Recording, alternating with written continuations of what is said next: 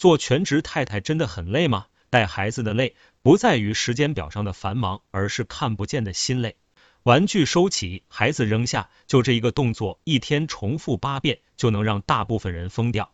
方法当然有，让玩具在地上待着。全职妈妈都生活就是这么一项又一项的放弃，靠着孩子的点滴进步续命。题主这样的旁观者总觉得孩子大了就好了，实际上我也经常这么鼓励年轻的妈妈们。但是孩子大了就好，这样的远期回报通常不能帮全职妈妈续命。举个例子，谁都知道医生越来越香，公务员越来越好，但是每年依然有很多人忍不下去。P.S. 没经历过的人通常会对自己的能力有过度自信。建议不相信我说的人找个周末试试，你负责归位某样东西，你家人负责在你归位走开后再打乱，看看你一天能坚持重新归位多少次。全职妈妈承受的第二个累是情绪压力。在上述反复归位中，为了孩子的健康，妈妈不能发脾气，不能打，不能骂。最关键的是自己不能生气，不能烦躁，不能有不耐烦的心绪，否则就算外人不批评，全职妈妈自己就会自责。全职妈妈的心情是这样的：开心，孩子不如意；不开心，自责自己的不开心，给自己找理由开心；孩子又不如意，再不开心，再自责，恼羞成怒道，责难孩子，后悔。解决办法也有，就是孩子是天使宝宝，或者妈妈是个对孩子，通常就是对自己要求低于孩子的表现的。同样，全职妈妈继续依靠孩子的点滴进步来续命。全职妈妈承受的第三个累是孩子的无度所求。孩子需要爱，妈妈如果全职，就会成为唯一的爱的供养者，就每天晚上只要妈妈陪着睡觉，也能逼疯一个妈妈。抚养孩子是一件很累的事，自古以来就很少有妈妈独立带娃这种事。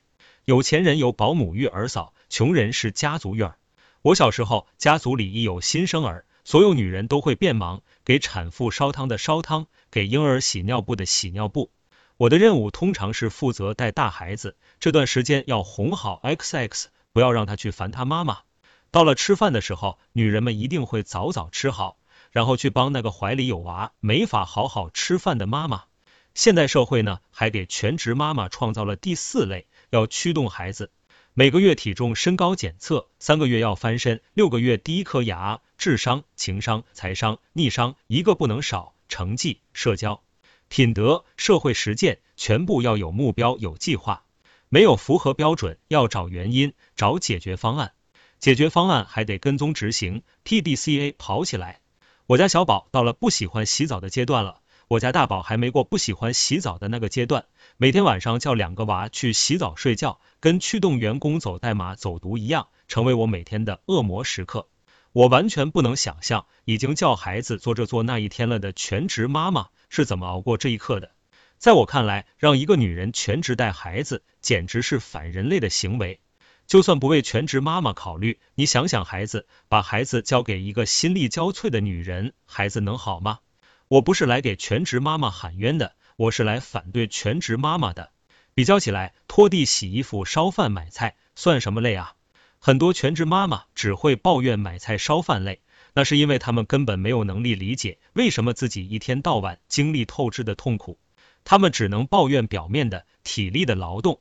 无法表示深层次的精力透支的痛苦，以其昏昏使人昭昭。这样的女人占据着孩子成长的前三年的全部时间，想想多么可怕。